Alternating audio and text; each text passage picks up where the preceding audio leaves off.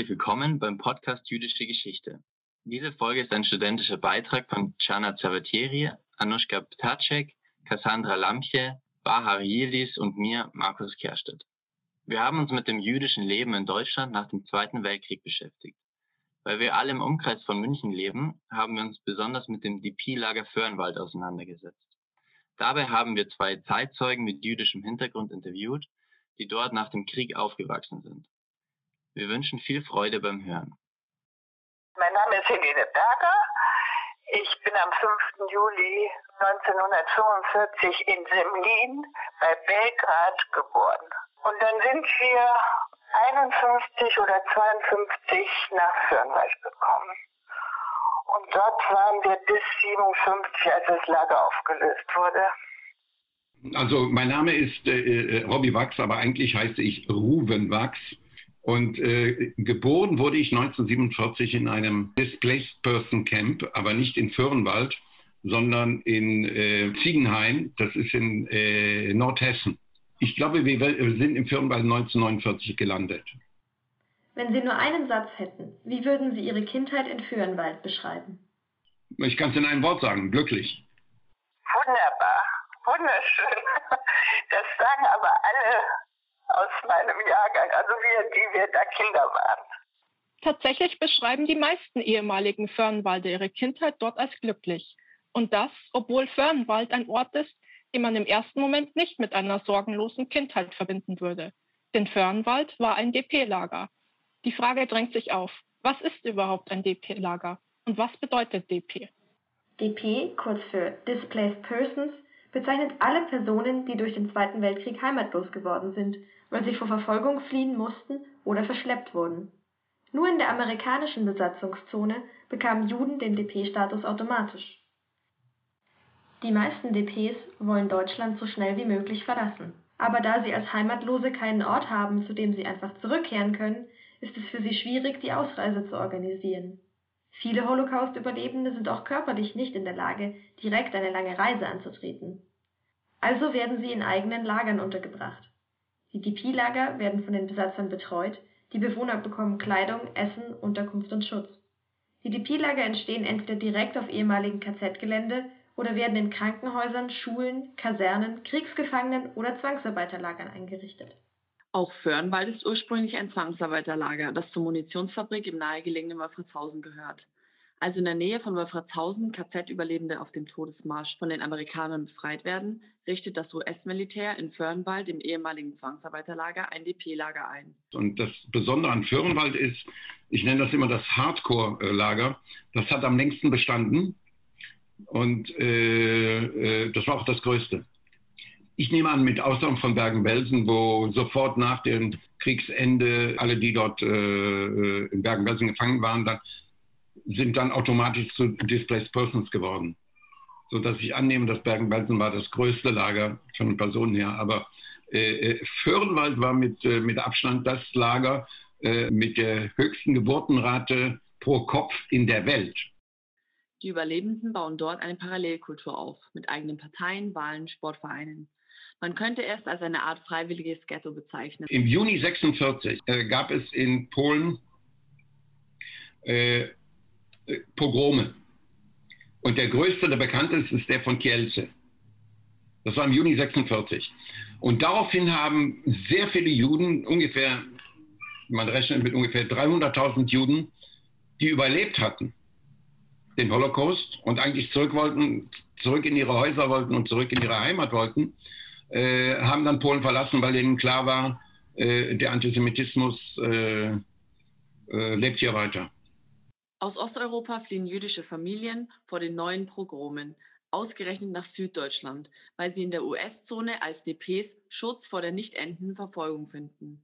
Die neuen Bewohner verändern das Lager, gleichzeitig wandert ein großer Teil der ersten Bewohner um 1948 nach Israel oder Amerika aus. Ihr müsst wissen, Föhrenwald war ein jüdisches Städte, das geografisch von Polen nach Deutschland versetzt worden ist. Punkt aus, das war's.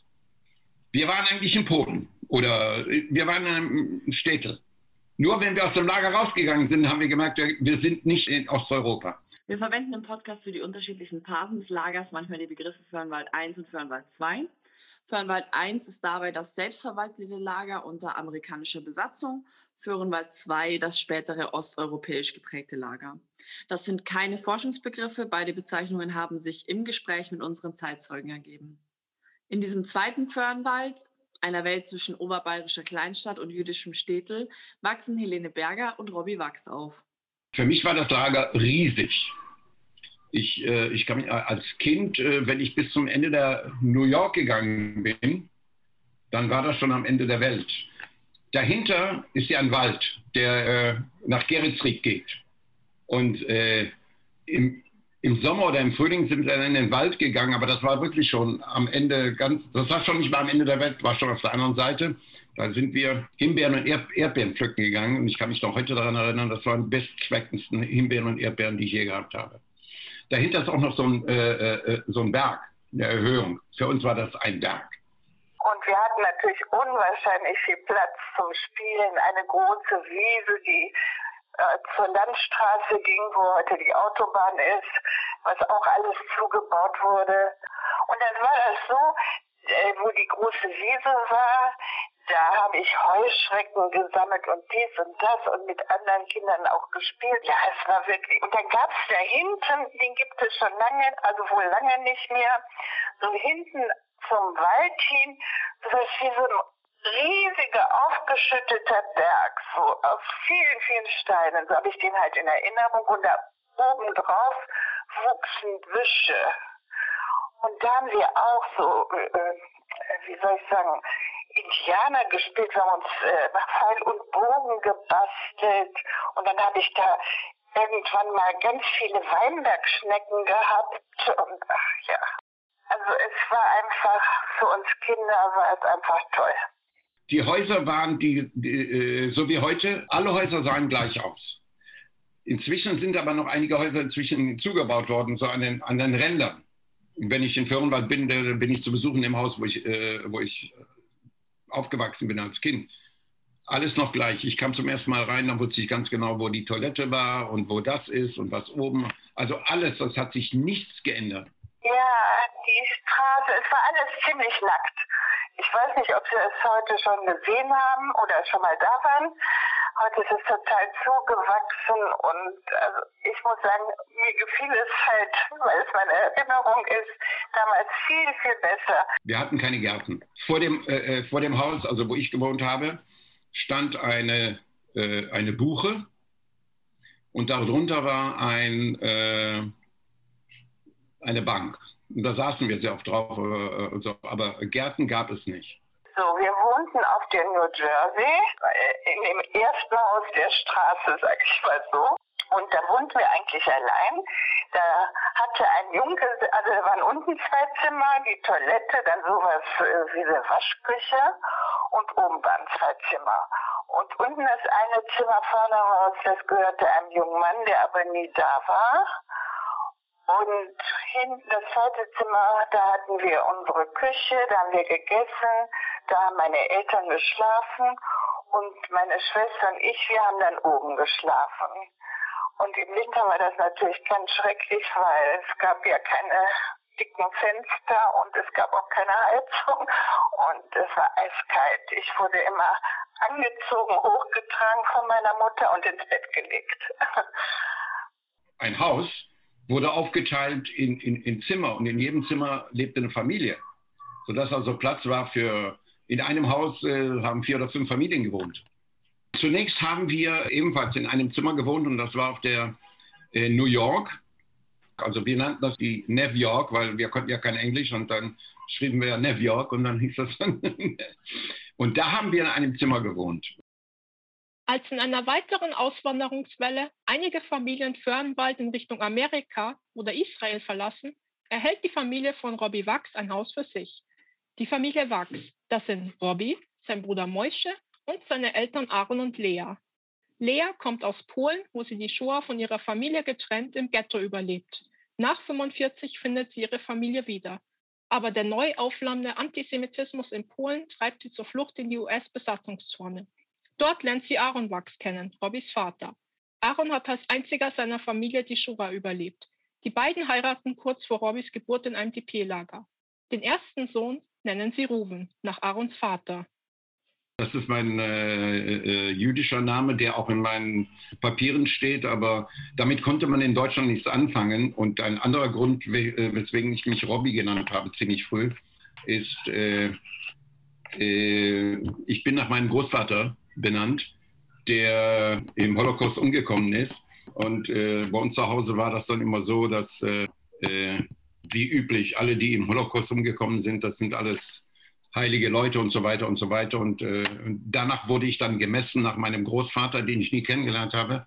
Und darauf habe ich dann beschlossen, ich will meine eigene Person sein. Und dann, als ich mich dann entscheiden konnte, dann habe ich mich entschieden für Obivax. Und so, so kennt mich jeder. Die Ausreise nach Israel ist vorbereitet, Möbel und ein Klavier bereits verschifft. Doch dann bricht dort der Unabhängigkeitskrieg aus. Und weder Aaron noch Lea sind bereit, ihre junge Familie den Strapazen und Gefahren auszusetzen. Aaron und Lea werden Deutschland nie verlassen. Auch der jüngere Sohn Moische wird hier geboren. Es war unüblich, dass man nur zwei Kinder in der, in der Familie hat. Auch mit Ausnahme von einem, einer Familie, die wohnten schräg gegenüber auf der New York. Das war der Postbeamte. Und der hatte eine Tochter, die hieß Jadwiga. Und alle anderen hatten also wir waren wirklich eine Ausnahme, zwei. Also es gab Familien, die hatten sieben Kinder. Auch Helene Berger wächst mit nur einer Schwester auf. Mein Vater ist ja in München geboren. Seine Großeltern waren Hamburger, also, und die waren halt auch sehr assimiliert. Die hatten mit dem Judentum im Grunde wenig zu tun. Und trotzdem ist meine Großmutter noch ins KZ gekommen und mein Vater ist halt geflüchtet. Und dann ist er nach Jugoslawien gekommen. Meine Mutter ist eine gebürtige Jugoslawin, aber das war ja damals alles noch, also davor Österreich, Ungarn und so, die sprachen auch alle Deutsch. Helenes Mutter Slata ist gläubige Katholikin und arbeitet für die katholische Kirche. Sie kann Karl Berger gefälschte Papiere besorgen und rettet ihm so das Leben. Die beiden heiraten 1942 katholisch, auch die erste Tochter wird katholisch getauft. Helene, die kurz nach Kriegsende geboren wird, dagegen kann im jüdischen Geburtenregister eingetragen werden. Über Italien und Wien landen die vier in Föhrenwald, wo sie als katholisch-jüdische Familie leben. Wir waren auch alle, also wir waren eigentlich alle gleich. Das ist so nicht so, dass man ausgegrenzt wurde, weil es waren auch viele, da das muss ich sagen, viele Männer, die eine ich will immer deutsche Frau sagen, das heißt natürlich eine christliche Frau hatten, so, also keine Jüdin. Und das gab es da auch relativ viel. Und das hat auch keinen gestört. Also ich weiß nicht, äh, das Zusammenleben war eigentlich ganz unkompliziert. Obwohl die Föhrenwalder aus vielen verschiedenen Ländern kommen, fällt auch die Kommunikation leichter, als man denken würde. Die Osteuropäer sprechen fast alle Jiddisch und so verstehen sie sich untereinander und auch diejenigen, deren Muttersprache Deutsch ist, weil das Jiddische und das Deutsche sich relativ ähnlich sind. Äh, also Jiddisch ist meine Muttersprache im Prinzip. Damit bin ich aufgewachsen. Ich verstehe Polnisch. Bei uns zu Hause war es verboten, Polnisch zu sprechen. Meine Eltern, äh, für, äh, mein Vater hat das immer wieder betont, für ihn, für ihn waren die Polen äh, mindestens genauso schlimm wie die Deutschen, wenn nicht noch schlimmer. Und deswegen war es so, dass zu Hause kein Polnisch gesprochen wurde, mit Ausnahme, wenn meine Eltern etwas miteinander besprechen wollten, dass ich das nicht verstehe. Wir haben nur Jiddisch gesprochen. Wir haben immer Deutsch gesprochen. Meine Mutter konnte auch Deutsch.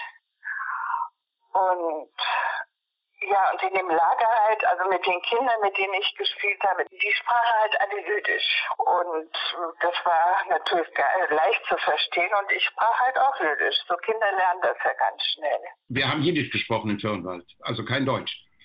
Deutsch haben wir nur in der Schule gesprochen. Äh, wenn die Lehrer gekommen sind. Die Lehrer kamen meistens aus äh, der Umgebung, äh, aus Wolfratshausen und so. Äh, obwohl ich eine Lehrerin hatte, die, das werde ich nie vergessen, der Name war Frau Riedel, die hat mit ihrer Tochter in Föhrenwald gewohnt, während sie in Föhrenwald als Lehrerin gearbeitet hat. Da habe ich zum ersten Mal überhaupt Weihnachten kennengelernt und äh, äh, St. Nikolaus und den äh, Knecht Ruprecht. Aber ich war ein liebes Kind, deswegen hat er mich nicht. Äh, ich habe Geschenke gekriegt.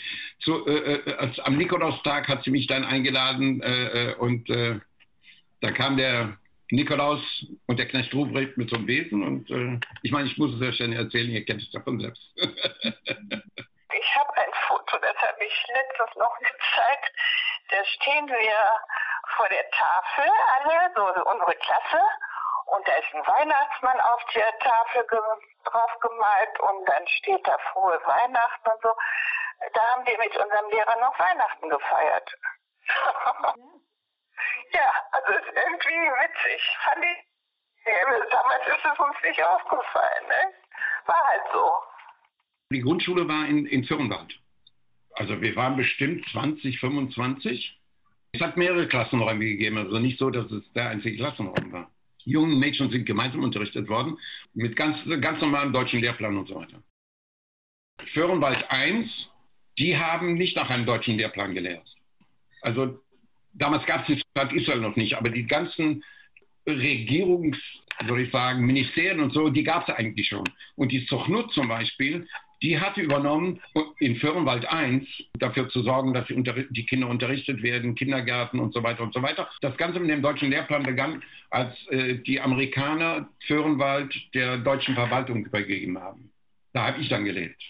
An die Schule so erinnere ich mich gar nicht. ja, wir haben auch mal einen Ausflug gemacht oder so, aber wirklich, ich kann mich an den Unterricht eigentlich nicht erinnern. Das habe ich verdrängt, ganz einfach. Das hat mir nicht gefallen. ja. In Wolfratshausen hat es eine Mittelschule gegeben. Da, äh, da kannte ich einen Nachbarn von uns, der, der ist, äh, der war älter als ich, der ist, glaube ich, fünf, sechs Jahre älter gewesen als ich. Der ging dann in die Mittelschule und ich habe sogar noch einen kennengelernt, der ist auf das Gymnasium gefahren, aus Föhrenwald, nach Icking. Das war das nächste Gymnasium. Und ja, und ich kann mich erinnern, aber nur an einmal, es muss aber öfter gewesen sein bestimmt, dass wir auch nachmittags mal Hebräischunterricht hatten. Äh, da habe ich ein bisschen Hebräisch gelernt, aber das ist auch alles schon, naja, nur ein bisschen. Da ich, ich konnte äh, äh, Hebräisch lesen, bevor ich Deutsch lesen konnte. Ähm, wo haben Sie das gelernt oder von wem? Im Cheder in den Räder wirst du geschickt, äh, bevor du noch eingeschult wirst, also mit vier oder fünf Jahren. Das kriegst du sofort beigebracht, äh, ABC, also Aleph, Bet, Gimmel. Cheder bedeutet auf Hebräisch Zimmer und ist die Bezeichnung für religiös geprägte Schulen, wie sie in Westeuropa bis zum Ende des 18. Jahrhunderts und im Osten bis zum Holocaust üblich waren. Meistens nahmen nur Jungen am Unterricht teil. Mädchen wurden von ihren Müttern unterrichtet. Der Cheder begann im Kindergartenalter und meist wurde bis zur Bar Mitzvah Hebräisch in Wort und Schrift gelehrt. Das war eine Synagoge und dort war auch, äh, äh war auch ein Cheder.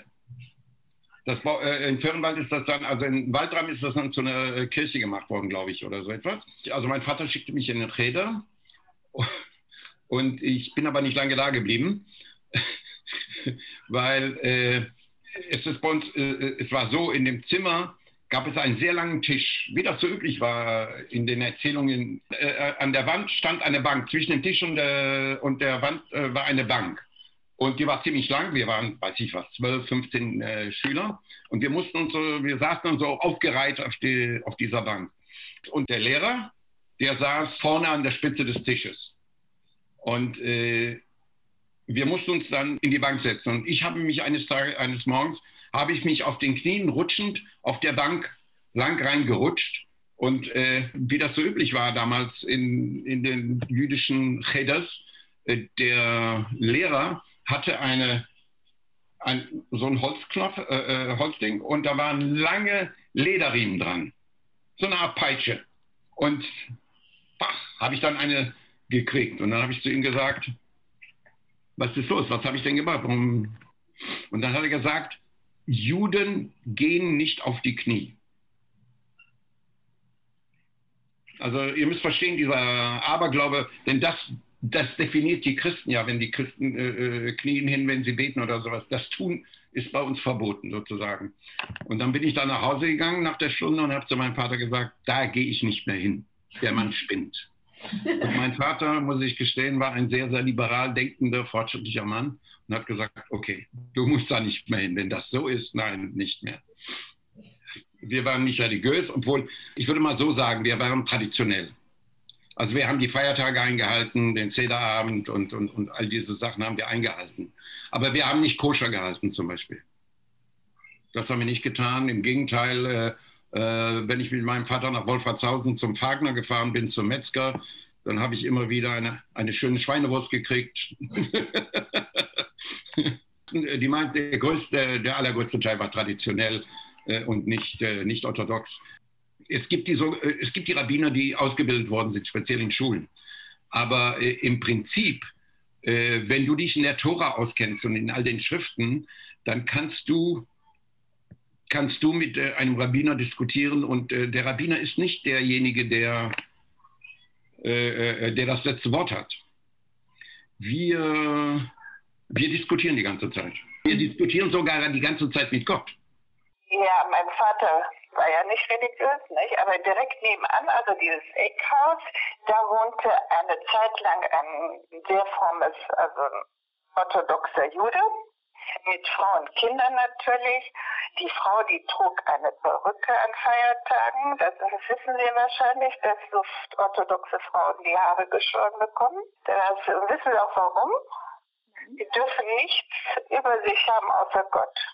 Das habe ich auch erst vor einiger Zeit erfahren. ja, ähm, ja, und die Männer wissen ja, wie die aussehen mit Bart und Peils und weißt so.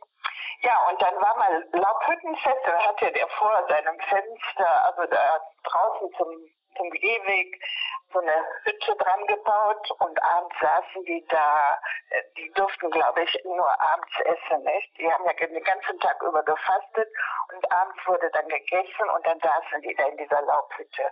Und wir Kinder fanden das natürlich auch schön und guckten immer zu. Und dann habe ich auch bei denen äh, das Licht, mal war das wohl, äh, das Licht an und ausgemalt. Die, dürfen ja ihre auch nichts anfassen am Samstag, am Schabbos. Also die dürfen auch kein Licht an und ausmachen selbst. Die jüdischen Feiertage wurden, äh, ich würde mal so sagen, man merkte, wenn ein Feiertag war. Der Samstag war ein Samstag. Es ist nicht so, dass, es, äh, dass jetzt also man nicht gefahren ist mit dem Auto oder sowas, aber die Geschäfte waren geschlossen, soweit es Geschäfte gab. Äh, am Yom Kippur ging, äh, man ging in die Synagoge und äh, an, am Samstag und am Freitag ging man in die Synagoge. Auch, ah, was auch sehr für mich sehr, sehr in Erinnerung ist und äh, darstellt, dieses jüdische religiöse Leben. Wir, äh, wir dürfen am Samstag kein Feuer anmachen und, äh, und nicht kochen und so weiter. So dass wir dann an spezielle, äh, dann essen wir am Samstag immer den sogenannten Chulent. Und der Chulent der wird in den Ofen gesteck, äh, gestellt am Freitag, bevor der Samstag beginnt. Denn danach dürfen wir ja kein Feuer mehr anmachen. Und dann wurde er rausgeholt, wenn man aus der Synagoge rauskam, wieder, wenn man zum Mittagessen aus der Synagoge kam, dann hat man das dann gegessen. Das war so, also so ein riesiger Eintopf. Und ich kann mich erinnern, wir hatten einen Bäcker in Föhrenwald, eigentlich nur dafür. Er hat kein Brot hergestellt, soweit ich weiß. Brot bekamen wir aus Wolfratshausen oder sowas. Aber nur für das, für Freitag, hatte der einen riesigen, riesigen Ofen. Und dann hat man die Töpfe zu ihm gebracht. Und er hat sie dann reingeschoben in den Ofen. Und dann ist man meistens, sind die Kinder dann meistens äh, äh, geschickt worden am Samstag nach dem Gebet, um die, äh, äh um die Töpfe zu holen. Und dann ist es natürlich öfter mal passiert, dass du den falschen Topf erwischt hast. Es gab bestimmt Leute, die sich gefreut haben, dass sie einen falschen Topf erwischt haben. es gab diese eine große Synagoge und dann gab es die sogenannten, in Jiddisch, wir nannten das Stiebel. Die Stuben. Und zwar, ihr müsst wissen, äh, bei uns Juden äh, ist es so, äh, jeder hat seinen eigenen Rabbiner und äh, zu dem Rabbiner gehe ich nicht. Dazu kann ich euch noch einen Witz erzählen, ein sehr typischer, der das gut beschreibt. Ähm, ein Jude ist schiffbrüchig geworden und ist ganz allein auf einer Insel. Jahrelang ist er ganz allein auf einer Insel und dann endlich kommt die Rettung, ein Schiff kommt und man holt ihn ab und äh, was sehen die? Der hat zwei Synagogen dort. Und dann fragt man ihn, Wozu brauchst du zwei Synagogen? Sagt er, die zweite, da würde ich niemals reingehen. Abgesehen von religiösen Feiertagen, was wurde im Lager noch gefeiert? Geburtstage noch und nöcher.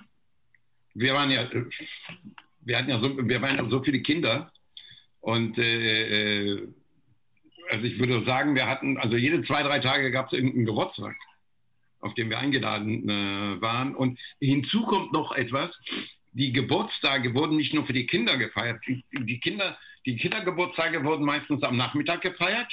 Mhm. Und am Abend wurden dann die Erwachsenen dann zu den Geburtstagen eingeladen. Da gab es immer diesen, den die jüdischen Frauen immer gebacken haben, so einen dicken, hellen, so so einen festen Kuchen, da waren mindestens 20 oder 30 Eier drin. So einfach so wie so Beton, aber ich liebte das. Ich saß dann nur und habe immer gegessen auf den Geburtstagen. Und dann durften wir ins Kino Nachmittag, das war ein Sonntag. So, und dann oder vorher nachher sind wir noch an die Isar. Also das war so toll. Und solche Tage haben wir viele gehabt, also nicht so oft, äh, umfangreich, aber so schön. Es gab das Kino, das berühmte Kino, da waren wir, glaube ich, immer, sozusagen fast immer. Da gab es die tollsten Filme aus Amerika, die wir sehen durften und konnten. Die waren alle über 18 oder so, aber es spielte ja keine Rolle. Das Kino kostete, glaube ich, 20 Pfennige, also genau weiß ich es jetzt nicht. Das war die einzige äh, Quelle der Unterhaltung, sagen wir mal. Fernseher gab es nicht. Der erste Fernseher kam, äh, wann war das? Ich glaube 1954, 55 da hat einer, der erste, äh, einen Fernseher dann gebra äh, gebracht. Und ich kann mich erinnern, da bin ich ein oder zweimal als Kind hingegangen, um Fußball zu sehen im Fernsehen, Fernsehübertragung. Gewöhnlich bin ich mit meinem Vater, der ebenfalls ein großer Fußballfan war. Wir sind sehr oft nach, äh, am Wochenende immer äh, samstags oder sonntags sind wir nach München-Grünwald gefahren um äh, im Stadion, im Grünwalder Stadion Fußball zu sehen. Bayern München und, äh, und 1860 München. Aber äh, gewöhnlich, wenn es Länderspiele gegeben hat oder so etwas, dann bin ich mit meinem Vater nach Wolfratshausen gefahren. Und zwar zu dem Metzger, der auch ein Restaurant hatte, äh, gleich an der Kirche an dem Platz.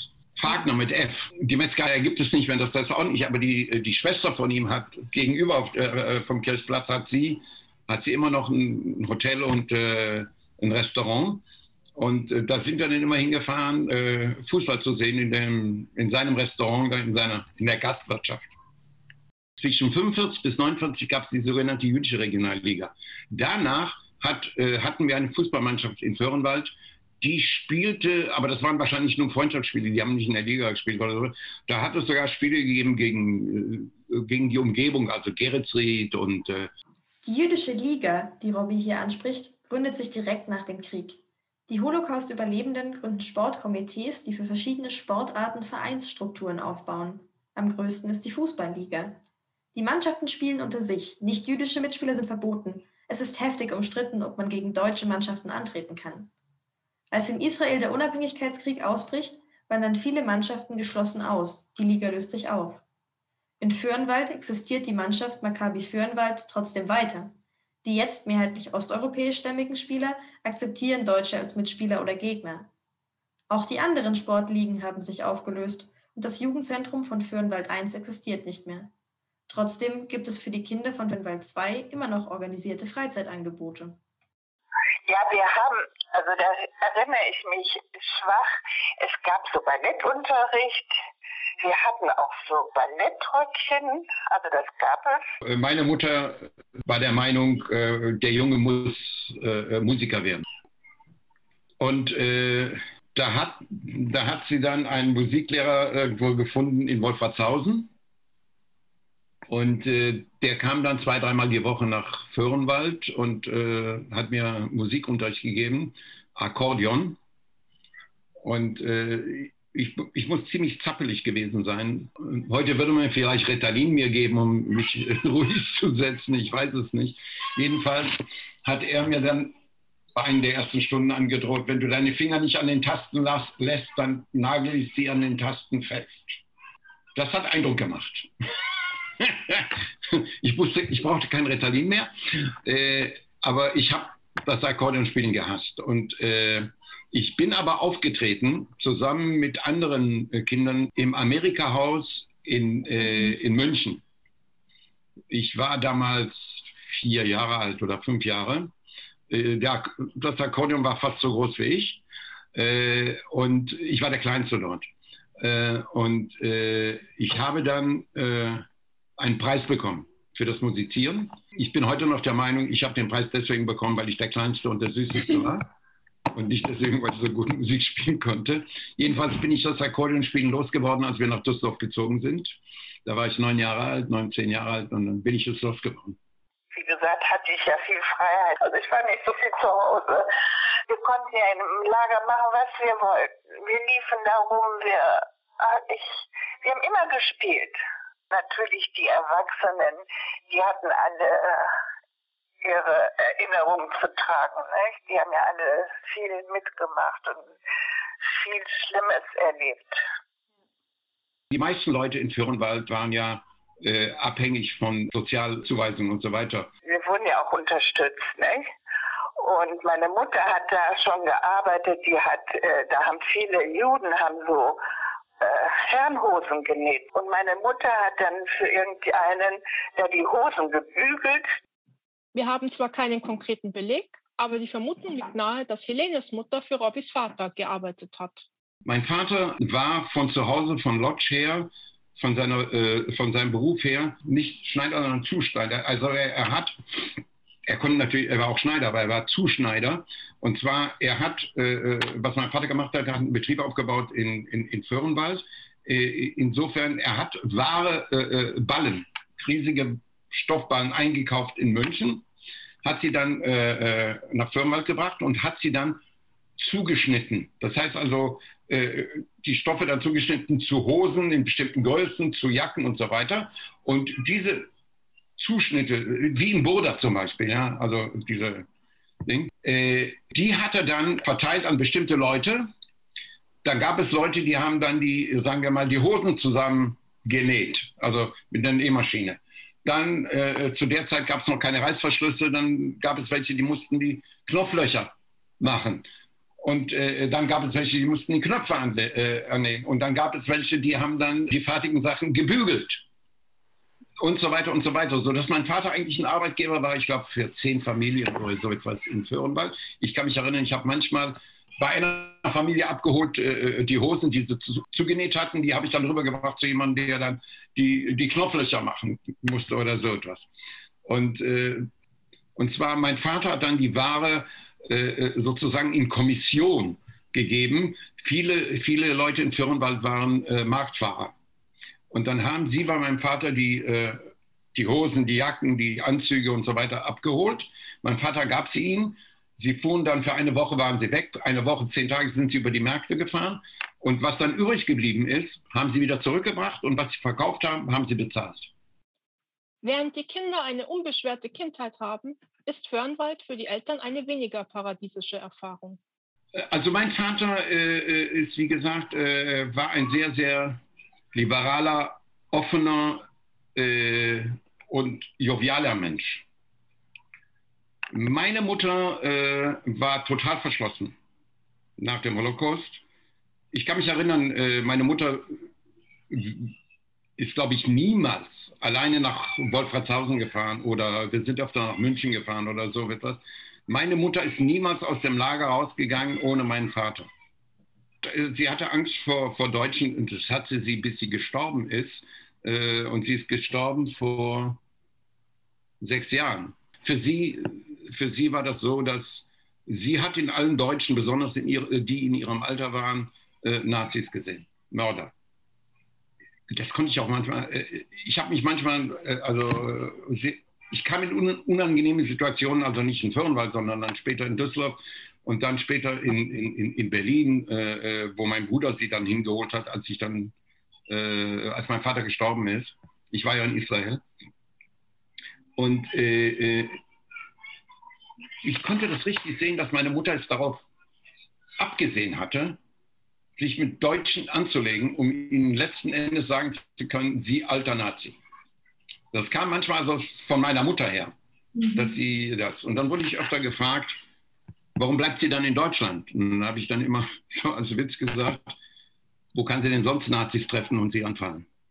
Wenn nicht in Deutschland.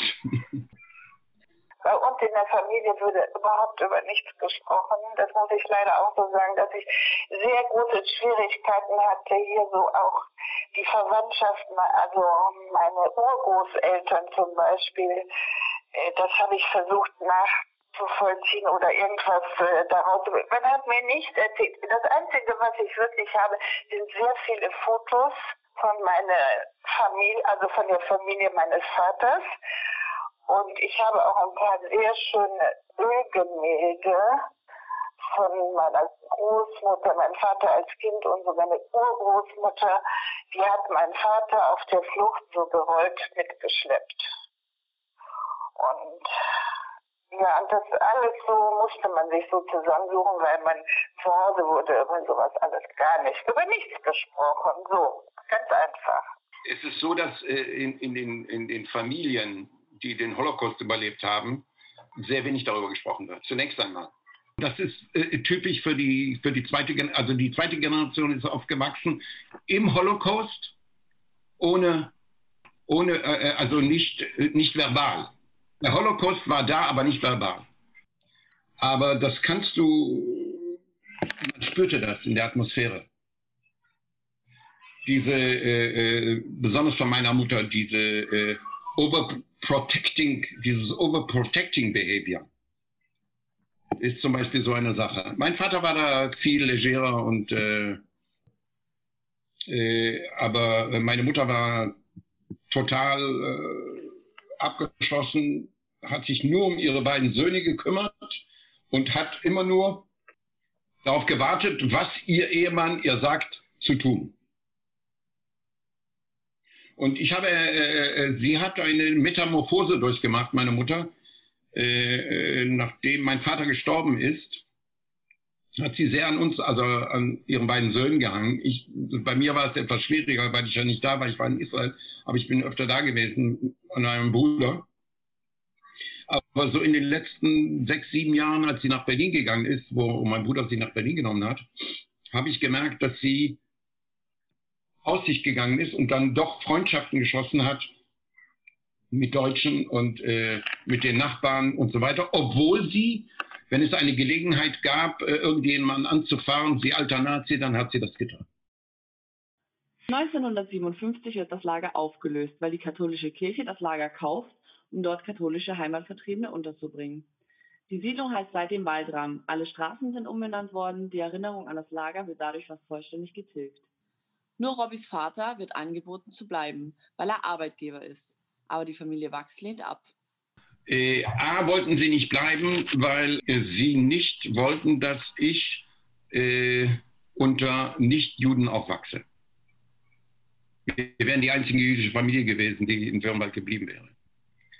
Zweitens, warum sind wir nach Düsseldorf gegangen? Weil mein Vater in Föhrenwald, für ihn war Föhrenwald ein jüdisches Ghetto. Und aus diesem Ghetto wollte er raus als das Lager aufgelöst worden ist, konntest du nach München gehen. Und zwar gab es da zwei Möglichkeiten. Äh, äh, München-Bogenhausen, was heute ja die High Society ist, ja. Äh, dort hat man Sozialwohnungen gebaut damals. Und München-Ostfriedhof. Das waren wiederum Ghettos. Denn die Juden waren wieder da zusammen. Und, äh, und dann gab es die Möglichkeit, nach Frankfurt zu gehen. Und äh, auch da wurden die Juden in ein, eine Gegend gesteckt, wo sie eigentlich unter sich geblieben sind, in einem Ghetto sozusagen. Und, äh, und mein Vater hat gesagt, nein, wir müssen raus aus dem Ghetto, ich will da nicht mehr hin. Das reicht. Und dann sind wir nach Düsseldorf gegangen. Und in Düsseldorf waren wir wirklich in, auf unserer Straße oder sogar in unserem Viertel. Ich, ich glaube, wir, wir waren die einzigen Juden dort oder so etwas. Aber mein Vater hat gesagt, genug Ghetto. Es gab eine jüdische Gemeinde, natürlich gab es Religionsunterricht, da bin ich natürlich sofort hingegangen und so weiter und so weiter. Synagoge, es gab alles. Da gab es eine ganze Menge äh, äh, äh Juden, äh, äh, ehemalige deutsche Juden.